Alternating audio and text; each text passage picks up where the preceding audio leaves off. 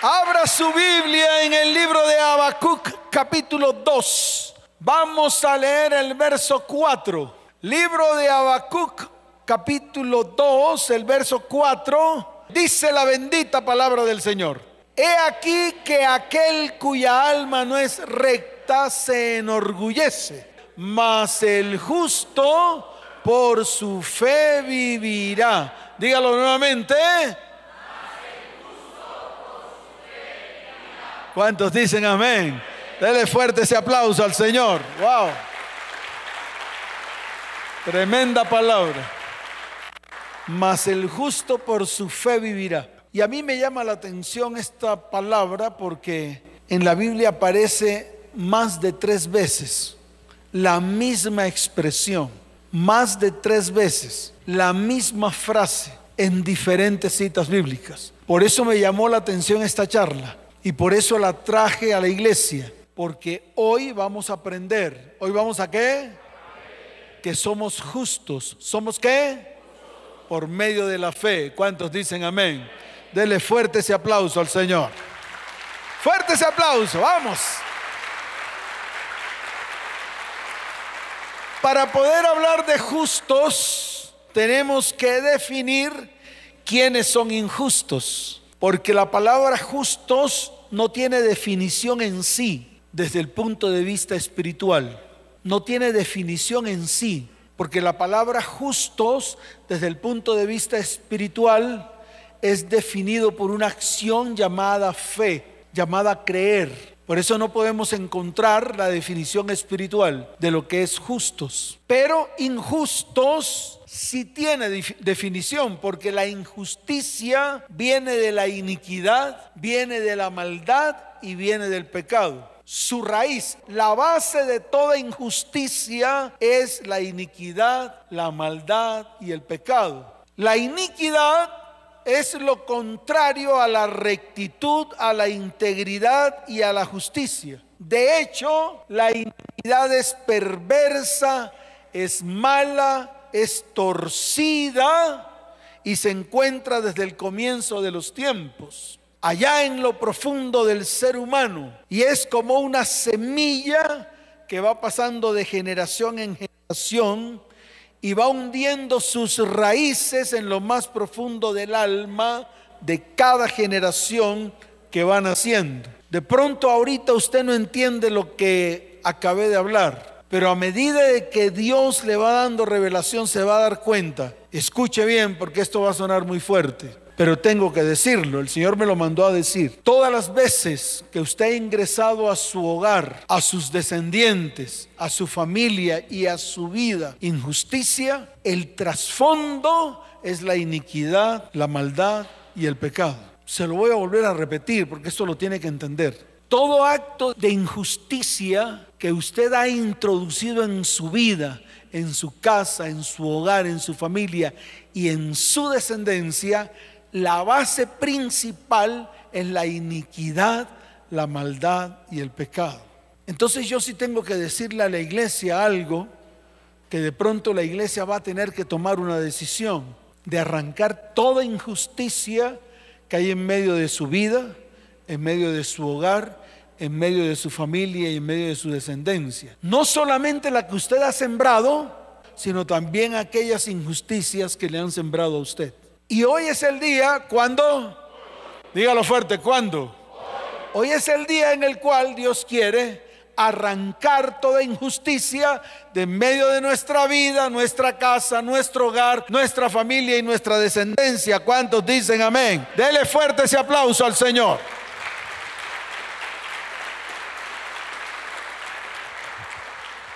Y desde el punto de vista espiritual, la mayoría de nuestros pecados son frutos de la iniquidad. Y viene la gran pregunta, ¿cuántos han cometido injusticias? No solamente en sus vidas, sino también en su hogar, no solamente en su hogar, sino también en su familia, no solamente en su familia, sino también en su descendencia. Levante la mano. Todos. Todos hemos hecho injusticias. Injusticias cuando traemos adulterio al interior de nuestra casa. Injusticias cuando mentimos. Injusticias cuando deshonramos. Injusticias cuando tomamos algo que no es nuestro y lo hacemos nuestro y dejamos nuestro hogar desamparado. Cuando el dinero que ganamos y trabajamos pensamos que es de nosotros, cuando lo, lo, que usted gana y lo que usted devenga le pertenece a su familia. Y esos actos son llamados actos de injusticia en medio de su vida, en medio de su familia y en medio de su descendencia. Pero viene la otra pregunta, ¿cuántos de los que están aquí han recibido injusticia? Levanta la mano. Todos.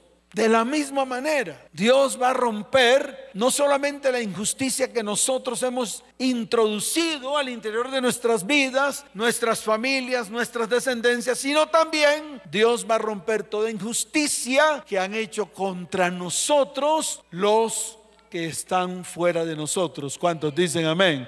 ¿Cuántos dicen amén? Dele fuerte ese aplauso al Señor. Tanto la justicia como la iniquidad son fuerzas espirituales que tienen en sí mismas un gran poder. La justicia siempre estará ligada al trono de Dios y la injusticia siempre estará ligada al trono del diablo. Por lo tanto, la justicia es el atributo de Dios que alinea todas las cosas con el reino de Dios. Mientras que la iniquidad es la fuerza opuesta que tuerce todo apartándolo de los diseños de Dios. Jesús lo dijo en el libro de Mateo capítulo 6, verso 33, cuando declaró con sus propios labios, mas buscad primeramente el reino de Dios y su... Y todo lo demás será que... Muy bien, esa, esa esa cita bíblica, esa palabra que el Señor declaró, toda la, la conocemos. Todos nosotros conocemos esa cita bíblica, pero no la aplicamos. Por eso Jesús lo dijo. Es necesario que busquemos el reino de Dios y su justicia. ¿Por qué? Porque la justicia de Dios está ligada a su reino, mientras que la injusticia está ligada al infierno. Entonces, cada vez que usted comete injusticias, usted se liga a todo lo que es Satanás y sus demonios. Y es lo que yo quiero que usted entienda. Un acto de injusticia trae una alianza directa con Satanás. Cuando usted ha introducido injusticias en su vida, porque muchas veces traemos injusticias en nuestras vidas, cuando nos automaldecimos, cuando usted se autoprofiere palabras de maldición, está viniendo injusticias a su vida. Usted no está teniendo una vida justa, está teniendo una vida injusta, llena de maldición. También cuando usted trae injusticias a sus hijos, por ejemplo, o deshonra a su cónyuge, o deshonra a su familia, allí la injusticia se hace ver. Y es como si usted le abriera la puerta al infierno, como si usted le abriera la puerta a qué.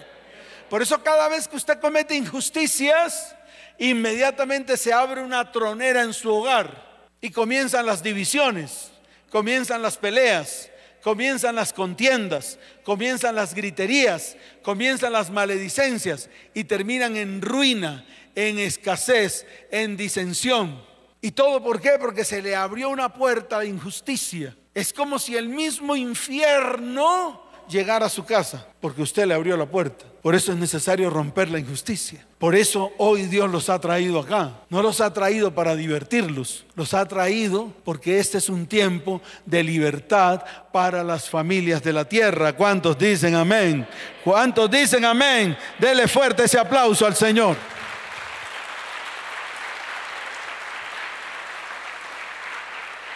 Dios establece su justicia con misericordia únicamente para aquellos que le buscan. Por eso dice, más buscad, como dice, hay que buscarlo. No lo vas a encontrar porque te vas a tropezar con él. No, el que busca, haya. El que qué.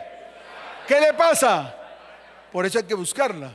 El que busca encuentra. El mismo Señor lo dijo, pedid y se os dará. Buscad y hallaréis. Por eso está ligado con esta palabra, mas buscad primeramente. Usted tiene que buscar primeramente el reino de Dios y su justicia. No van a venir a su vida porque sí. Por eso Escuche bien, Dios establece su justicia con misericordia para aquellos que la buscan, para aquellos que la anhelan. Y qué bueno que hoy nosotros, estando aquí, Dios nos convierta en justos. Y en medio de esa conversión a ser justos, clamemos por la justicia de Dios en medio de nuestra vida hasta encontrarla, hasta hallarla. Dios ama la justicia. Por eso nos ama profundamente. Y su pensamiento para con nosotros siempre será pensamientos de continuo bien. Por esta razón, todos los que estamos aquí debemos anhelar en nuestro corazón que su justicia sea establecida. Que la justicia de Dios sea establecida en nuestras vidas. Que la justicia de Dios sea establecida en nuestra casa. Que la justicia de Dios sea establecida en nuestra descendencia. Y es una tarea que tenemos que hacer nosotros. Nosotros tenemos que comenzar a ejecutarla. ¿Cuántos dicen amén?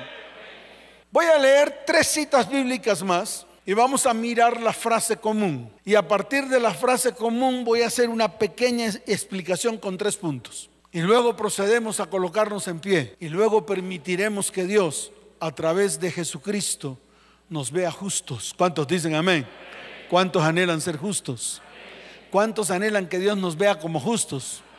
Eso va a pasar hoy. Y no solamente va a pasar hoy. Al romper toda injusticia, usted seguirá siendo justo. Y ya no amará más la injusticia. Cuando usted, escuche bien, cuando usted cree que es justo, nunca más amará la injusticia. Nunca más. La tendrá por basura le dará asco, la vomitará de su boca y no permitirá jamás que la injusticia llegue a su vida. Es más, no lo permitirá ni siquiera de otras personas, porque Dios le va a mostrar todos los actos de injusticia que quieran hacer contra su vida o contra su casa o contra su hogar y contra su, contra su familia. Y no lo va a permitir. ¿Cuántos dicen amén?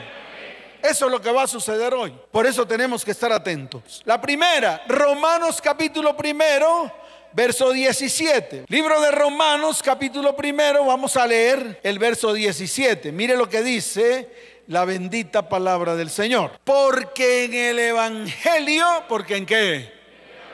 Porque en qué? Eh, en el Evangelio la justicia de Dios se revela por y para, como está escrito, mas el justo por la fe vivirá. Tremendo, tremenda palabra. Porque en el Evangelio la justicia de Dios se revela por fe y para fe. Y yo quiero que lo vaya entendiendo, porque la única manera de que usted sea visto como justo delante de Dios es que tenga fe. ¿Y fe en qué? Porque ahí es donde viene la pregunta. Vamos a leer una segunda cita en Gálatas capítulo 3, desde el verso 9 hasta el verso 11. Abra su Biblia en el libro de Gálatas capítulo 3, desde el verso 9 hasta el verso 11. Mire lo que dice la palabra. Ponga atención. De modo que los de la fe son bendecidos con el creyente Abraham. Los de la fe son bendecidos con quién? Wow. Tremenda revelación. ¿Cuántos creen en el Dios de Abraham, de Isaac y de Jacob? Somos bendecidos. Porque tenemos que tener la misma fe que tuvo él para que nosotros también seamos bendecidos. Amén. Por eso lo dice. De modo que los de la fe son bendecidos con el creyente Abraham. Fue el primero que creyó. ¿Fue el primero que qué? Claro, fue el primero que creyó en Dios. Fue el primero que creyó que había un solo Dios. En toda la tierra creían en muchos dioses. Es más, el sol era un dios, la luna era un dios, la lluvia era un dios. Entonces mencionaban al dios de la lluvia la creación, es decir, cuando usted iba a tener hijos y descendientes, tenía que ofrecer su vida al Dios, el Dios de la fertilidad. Pero un día, cuando, un día Dios le habló a Abraham y le dijo, sal de tu tierra y de tu parentela a la tierra que yo te diré. Y haré de ti una nación grande y te bendeciré. Y todas las familias de la tierra serán benditas en ti y en tu simiente. ¿Cuántos dicen amén? Eso fue todo lo que Dios le dijo. Y dice la palabra que Abraham creyó a Dios y fue contado por por justo. Entonces la justicia se muestra por la fe. Amén. ¿Cuántos dicen amén? porque todos los que dependen de las obras de la ley están bajo maldición. Pues escrito está, maldito todo aquel que no permaneciera en todas las cosas escritas en el libro de la ley para hacerlas. Y que por la ley ninguno se justifica para Dios. Es evidente, porque, léalo fuerte, el justo por la fe, el justo por la fe, vivirá. Y encuentro una tercera cita bíblica en el libro de Hebreos, capítulo 10, verso 38. Vaya Hebreos más adelante, capítulo 10, verso 38. Dice la bendita palabra del Señor. Mas el justo vivirá por fe, y si retrocediere, no agradará a mi qué. Mas el justo vivirá por fe. Pero si usted retrocede en la fe, no agrada al alma de Dios. Por eso la palabra dice, sin fe es imposible agradar, a Dios. Es necesario que los que le busquen crean que lo encuentran. Crean que lo que. Y cuando lo encuentran, vienen los galardones de parte de Dios para aquellos que le encuentran. Y esto lo estamos practicando mucho en el programa en adoración a las cuatro. Lo estamos practicando mucho. ¿Por qué? Porque simplemente inclinamos nuestro rostro. ¿Por qué? Cuando usted cierra sus ojos físicos, se abren sus ojos espirituales. A ver, no quiere decir que ocurra lo uno con lo otro, porque yo puedo tener los ojos abiertos y ver con mis ojos espirituales. Pero en esos momentos de intimidad, lo más importante, escuche, escuche, lo más importante de la oración es que cuando usted busca a Dios, cree que lo encuentra. Porque si usted no cree que lo encuentra, de nada le vale hacer una oración, porque no sabe a quién se la está haciendo. Por eso esta palabra es importante. Cuando usted busca a Dios, siempre tiene que creer, o sea, su fe se tiene que activar hasta tal punto que cuando lo busca lo haya, lo encontró. Y cuando lo encuentra, entonces Dios viene con sus galardones. Por eso él dice, y es galardonador de los que le buscan. Es decir, todos aquellos que buscan a Dios y todos aquellos que lo encuentran, Dios entrega un galardón, o sea, un regalo. ¿Cuántos entendieron la palabra? Entonces dele fuerte ese aplauso al Señor. Fuerte ese aplauso. Aquí hay una frase en común, entonces ya lo había dicho antes. La frase en común es el justo por la fe. El justo por la fe. ¿Cuántos quieren vivir? Entonces vamos a hacer crecer la fe. ¿Cuántos quieren vivir? Entonces vamos a hacer crecer la fe para que usted viva. Entonces usted qué va a vivir? Va a vivir en la presencia de Dios, va a vivir recibiendo las bendiciones, que a pesar de las dificultades sabe que el Señor está ahí. Mire, es que vuelvo y le repito, la fe es más que creer. Y por eso estoy entrenando a este grupo de gente a las 4 de la mañana. E incluso vamos a empezar a hacer actos proféticos de fe. ¿Actos proféticos de qué? Claro que sí. El viernes hicimos uno. Hice empelotar a todos. ¡Ay, pastor! ¿Cómo así? Tomamos una palabra en un salmo y oramos con base en ese salmo. El problema es que ese salmo decía algo que teníamos que hacer y era derramar aceite desde la punta de la cabeza hasta la punta de los pies. Y el aceite tenía que correr por todo nuestro cuerpo, la barba y por todo nuestro ser hasta llegar al piso. Entonces le dije a la gente, si quiere quítese la ropa, desnúdese y vamos a estar delante de Dios. Y no le dé pena, porque le hubiera dado pena al rey David, porque el rey David sí danzó desnudo delante de todo el pueblo. Y la primera que lo criticó y lo maldijo fue su propia esposa. Y entonces él la miró y le dijo, pues si para adorar a Dios necesito ser vil, pues me voy a volver más vil. ¿Cuántos dicen amén? Dele fuerte ese aplauso al Señor. Fuerte ese aplauso al que vive por los siglos de los siglos. Por eso la fe es más que creer, es una completa confianza en Dios acompañada de acción. Es más que desear, es más que decir que estamos de acuerdo. Cuando decimos el justo por la fe vivirá, estamos diciendo que nuestra fe nos guía y nuestra fe nos dirige. Es tener certeza que Dios nos amó primero, que su amor es un amor seguro y sincero Por eso hoy vamos a asegurar que somos justos y estamos libres de toda condenación. ¿Cuántos dicen amén? Y la pregunta es, ¿cuántos quieren ser llamados justos en este día? Levante la mano. Entonces estamos en el mismo espíritu. Pero escuche, voy a mencionar tres puntos que son fundamentales para que usted sea llamado justo. La primera está en el libro de Génesis, capítulo 15, verso 6. Rápidamente vaya a Génesis. ¿Cuántos están aprendiendo? Muy bien, buena la enseñanza. Aprendo mucho con ustedes. Mire lo que dice el, capítulo 15 de Génesis. En el verso 6 dice la palabra del Señor.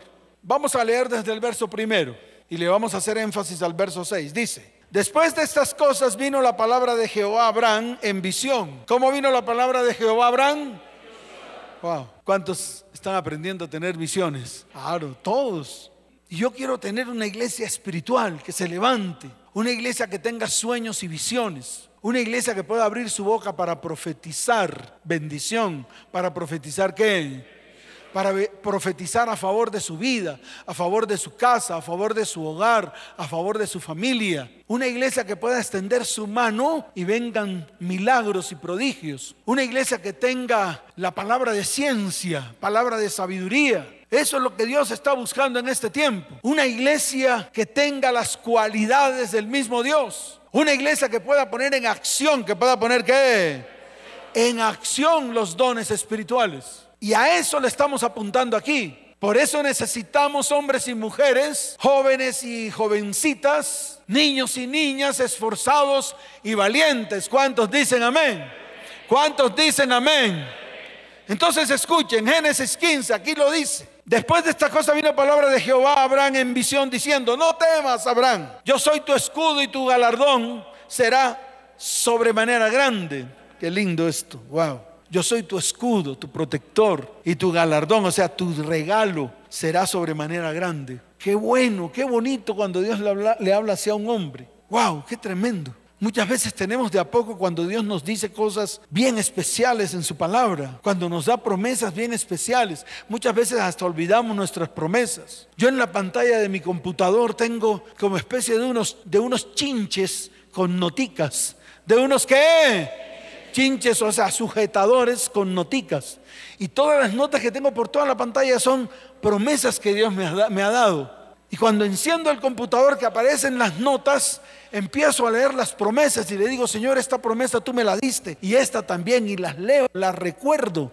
Qué bueno que usted haga lo mismo. Por eso cada vez que nosotros estamos delante de su perfecta presencia, una de las cosas que hacemos es decirle, Señor, acuérdate de las promesas que me has dado. Y de pronto como leer un par de promesas y darle gracias al Señor, sabiendo que esas promesas Él las cumplirá. Porque Dios no es hombre para mentir, ni es hijo de hombre para que se arrepienta. Él dijo y no hará. ¿Cuántos dicen amén? Dele fuerte ese aplauso al Señor.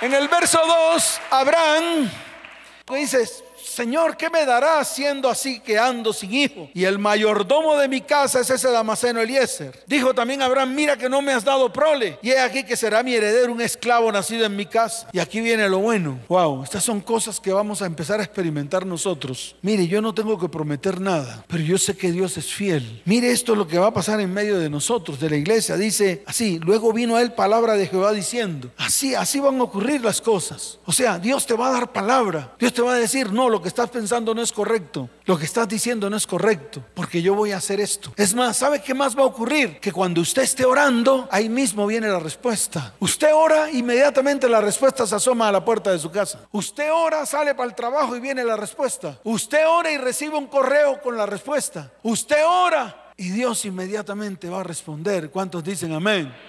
A ese nivel de fe vamos a llegar. Y Dios en este tiempo anhela con todo su corazón que eso ocurra a la iglesia. ¿Por qué? Porque Él mismo lo prometió y Él lo va a cumplir. El derramamiento de su Espíritu Santo sobre nuestras vidas, sobre nuestra casa, sobre nuestro hogar, sobre nuestra familia, para traer sanidades, milagros y prodigios. ¿Cuántos dicen amén?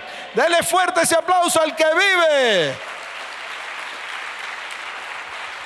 Ante esa duda, ante esa pregunta que hace Abraham, Dios le dice, no te heredará este, sino un hijo tuyo será el que te heredará. Y lo llevó fuera y le dijo, mira ahora los cielos, le mostró la señal, porque hasta eso vamos a recibir señal. Y dice la palabra del Señor, y le dijo, y cuenta las estrellas si las puedes contar. Y le dijo, así será tu descendencia. ¿Cuántos dicen amén? Todas las promesas que Dios te ha dado las va a acompañar de señales, de prodigios y vendrán milagros y sanidades sobre tu vida. ¿Cuántos dicen amén? Y entonces viene la palabra, ¿qué es lo que tenemos que aplicar nosotros? Y creyó a Jehová y le fue contado por... Se acabó el lío. ¿Cuándo fue hecho justo Abraham? ¿Cuándo fue hecho justo Abraham? Cuando creyó en qué? ¿Y en qué más? Cuando creyó en Dios y en las promesas que Dios le había dado. Cuando usted cree en Él y cree en las promesas que Él le ha dado, entonces usted es justo. Número dos, el hombre que cree en Dios se ve impulsado a hacer todo lo que es recto, bueno y verdadero. Eso es lo que no le gusta a la iglesia, porque cree que se le pone una camisa de once varas cuando se le dice el hombre justo o el hombre que cree en Dios se ve impulsado forma parte de su carácter. No es que yo voy a ser, yo voy a ser bueno, hoy salí bueno de la iglesia, hoy salí bueno. No me hables, mi amor, porque es que salí bueno. Y al día siguiente está haciendo lo mismo.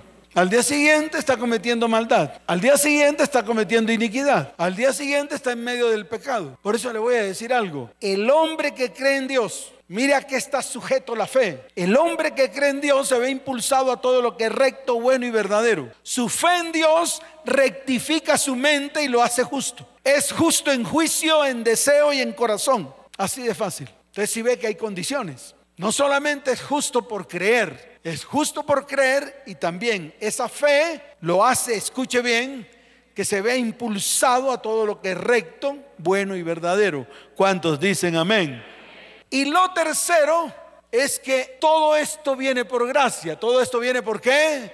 Es un regalo inmerecido que tú recibes. Es un regalo inmerecido que tú recibes. ¿Y cómo lo recibes? Escuche, Jesús, inocente y justo, pagó por ti y por mí en el madero. Y a través de ese sacrificio hemos sido llamados justos por medio del sacrificio en la cruz del Calvario. Mire lo que está escrito en Filipenses, vaya Filipenses, capítulo 3, desde el verso 8 hasta el verso 9, dice la palabra. Y ciertamente, aún estimo todas las cosas por pérdida por la excelencia del conocimiento de Cristo Jesús, mi Señor, por amor del cual lo he perdido todo y lo tengo por basura para ganar a Cristo y ser hallado en Él, no teniendo mi propia justicia, no teniendo que mi propia justicia, que es por la ley, sino la que es por la fe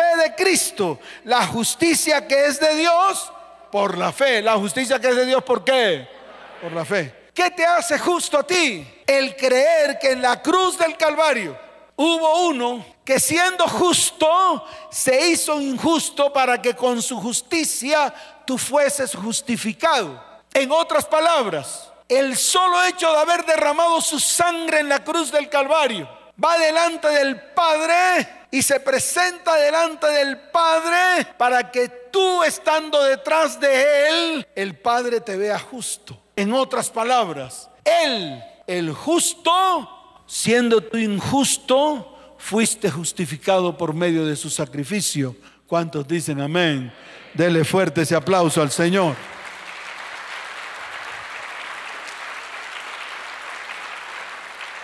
Somos entonces justo por medio de nuestra fe cuando creemos que a través de la sangre de Cristo, Cristo pagó todo por nosotros.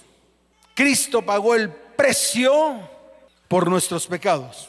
O sea que no solo nos perdona, sino que paga la condena y nos declara justos y libres. Somos libres de la condenación si creemos en el valor de esa sangre derramada por Cristo en la cruz del Calvario. ¿Cuántos dicen amén? Diga al que está a su lado, estoy viendo un justo. que ha sido justificado por Cristo en la cruz del Calvario. ¿Cuántos dicen amén? Ahora sí, déle esa fuerte aplauso al Señor. Y vamos a colocarnos en pie.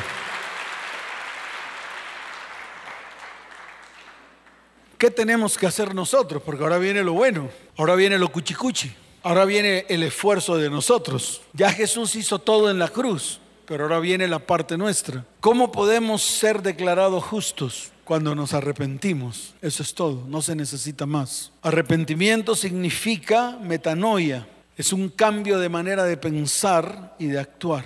Pero cambiar en qué? Está escrito en el libro de Marcos capítulo primero verso 15. No abra la Biblia porque ya estamos en tiempo de administración. Escuche esto. El tiempo se ha cumplido y el reino de Dios se ha acercado. Arrepentíos y creed en el Evangelio. ¿Arrepentíos y qué? Eso es metanoia. Arrepentíos y creed en qué? Eso es metanoia. Cuando usted quita todas sus creencias y cree en el Evangelio. ¿Qué fue lo que hizo Abraham? ¿Qué fue lo que hizo Abraham? Exactamente eso.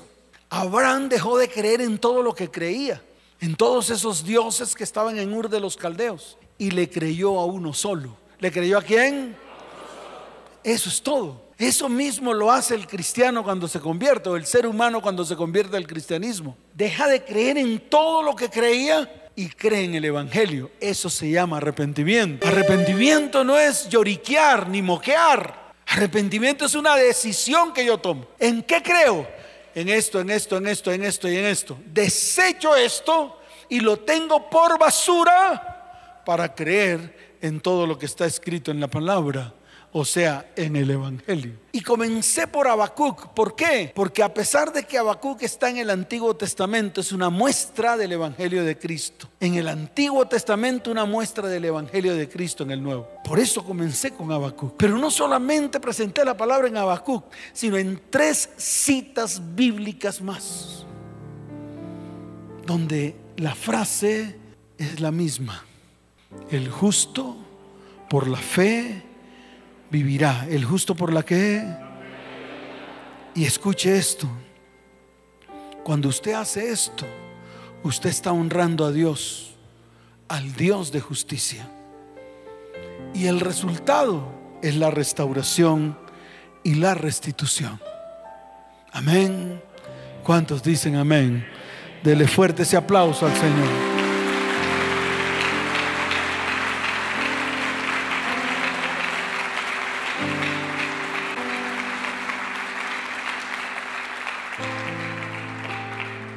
Me regalan tres minutos. Hay una historia en el libro de Génesis. Pero quiero que preste atención. Quiero que preste atención. Más que abrir Biblia y leer, quiero que preste atención porque se la voy a relatar.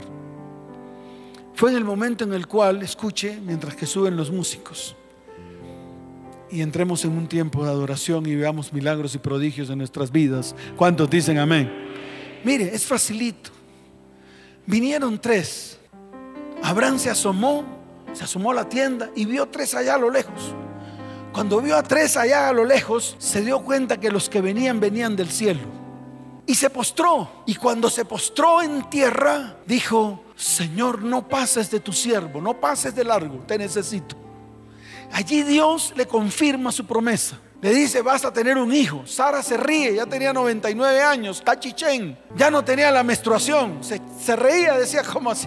¿Cómo así si este man ya no funciona? Y mucho menos yo. Y se rió, y llegó Dios y le dijo, tu mujer Sara se ha reído y como estaba de chismosa a la vuelta, lee verá, lo que pasa es que somos religiosos, entonces todo lo queremos tratar como aleluya, aleluya. No, así fue, eso fue lo que pasó. Y hubo una discusión ahí de que si han creído o no han creído y llega Dios y le dice, ¿será que hay algo imposible para mí? El mismo Dios le dijo a Sara y le dijo a Abraham. Y ahí le confirma que va a tener un hijo. Ahí. Y ahí es donde ella queda embarazada. Ahí, en esa palabra. Y llega Dios y dice, ¿será que no le, le revelaré a Abraham que va a ser, que es un hombre que va a tener muchas familias en la tierra, lo que he de hacer? Y empezó a decirle que iba a destruir a Sodoma y a Gomorra. Y Abraham se dio cuenta que en una de esas ciudades a las puertas estaba su sobrino Lot. Le dice una palabra tremenda. Abraham le dice a Dios, eh, destruirás al injusto juntamente con el justo. Y le dice, lejos de ti el hacer tal que hagas morir al justo con el impío y que sea el justo tratado como el impío. Nunca tal hagas. El juez de toda la tierra no ha de hacer lo que es justo. Y empieza a debatir con Dios y empieza a decir, Señor, si hay 50. Y Dios le decía, si hay 50 no destruyo la ciudad. Si hay 50 justos no destruyo la ciudad. El problema es que no habían 50. Señor, y si hay 45, si hay 45 no destruyo la ciudad. Señor, si hay 40, si hay 30, si hay 20, si hay 10. Y Dios le decía, no hay 10. ¿Y sabes qué hizo Dios por un justo? Por un justo que oró delante de Dios. Por ese justo llamado Abraham, mandó a sus ángeles a las puertas de Sodoma para sacar a uno nada más con toda su familia. Sacó al otro y a su familia. Y cuando los sacó, empezó a caer fuego del cielo y destruyó todas esas ciudades.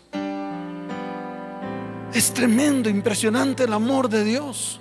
A ese que estaba a las puertas de Sodoma y Gomorra, lo sacó, lo libró de la muerte por la oración de un justo. ¿Cuánto más no hará por ti y no hará por mí? ¿Cuántos lo creen? Cierra tus ojos. Levanta tus manos al cielo. Hoy vamos a buscar el reino de Dios y su justicia. Y todas las demás, todas las demás cosas se nos van a añadir. Porque hoy es el día que Dios ha preparado para bendecir nuestras vidas y para hacer cosas grandes en medio de nosotros. Escuche, hoy vamos a quitar, vamos a romper toda injusticia que hemos hecho. Y toda injusticia que nos han hecho lo vamos a llevar a la cruz. Y vamos a romper la injusticia de en medio de nosotros. Levanta tus manos al cielo. Quiero que cierres tus ojos. Porque hoy es un día de salvación. Hoy Dios ha preparado este día para traer salvación. Para romper la injusticia de nuestras vidas. Y venga justicia a nuestra casa, a nuestro hogar y a nuestra familia. ¿Cuánto lo desean? ¿Cuánto lo anhelan? ¿Cuánto lo anhelan? Levante sus manos al cielo, cierre sus ojos.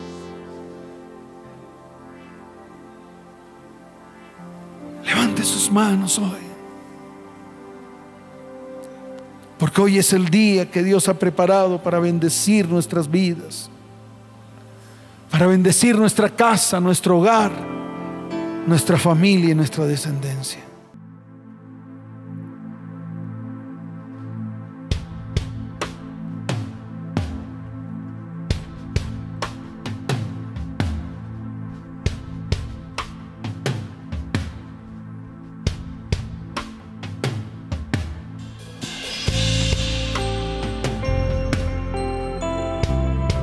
Cierre sus ojos ahora.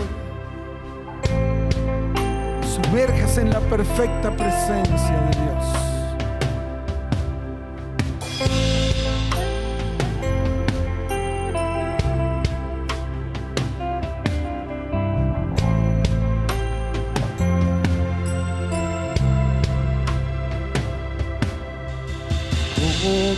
La tierra, oh Señor,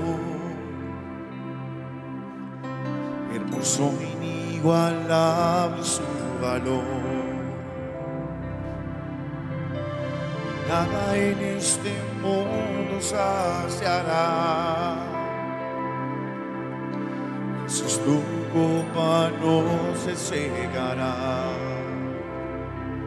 Dile, tu presencia es el cielo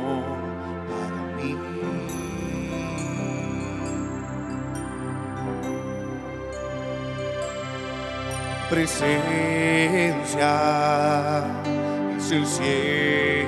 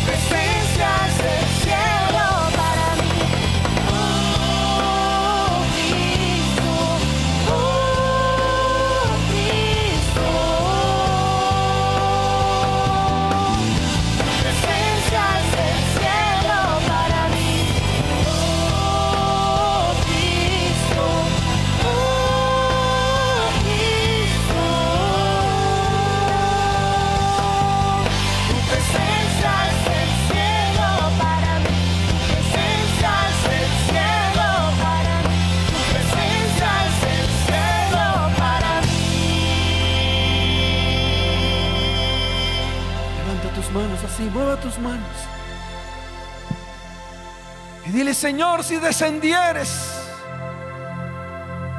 si descendieres,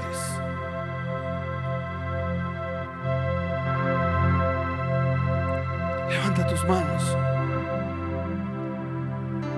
y vas a clamar hoy. Vas a clamar delante de su perfecta presencia. Dile, Señor, si rompiese los cielos y descendieres, a tu presencia se, escurre, los montes, como fuego abrasador de fundiciones, fuego que hace hervir las aguas para que hicieras notorio tu nombre a todos tus enemigos y las naciones temblasen a tu presencia.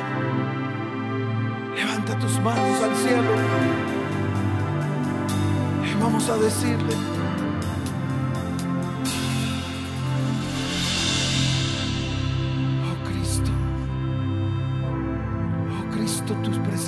el cielo para mí. Cierra tus ojos, levanta tu mano derecha. Oh Cristo, Oh Cristo, tu presencia, Tu presencia es el cielo para mí.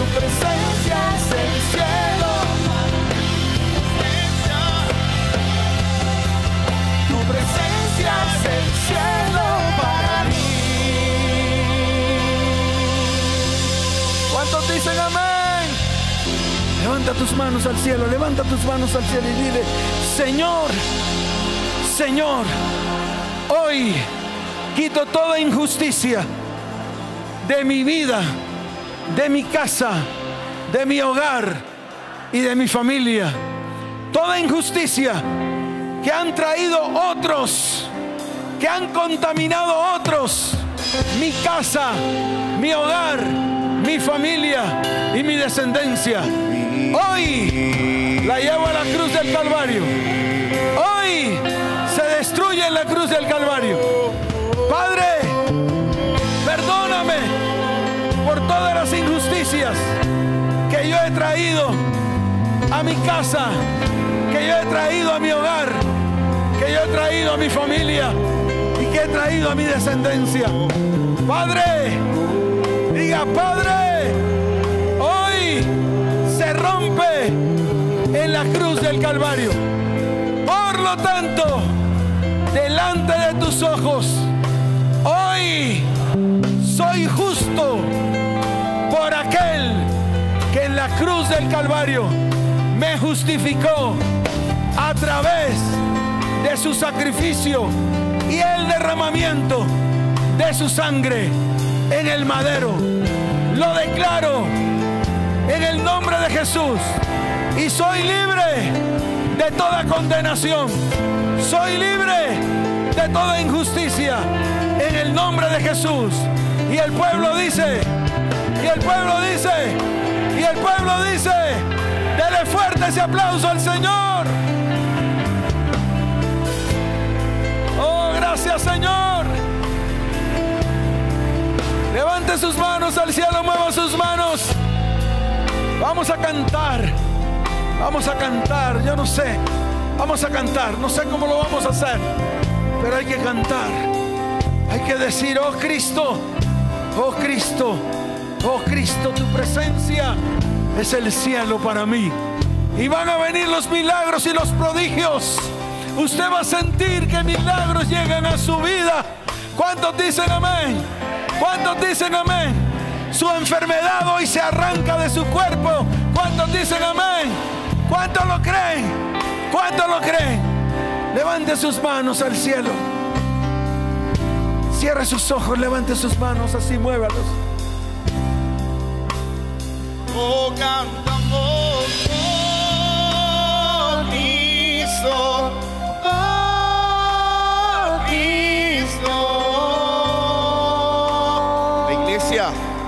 tu presencia es el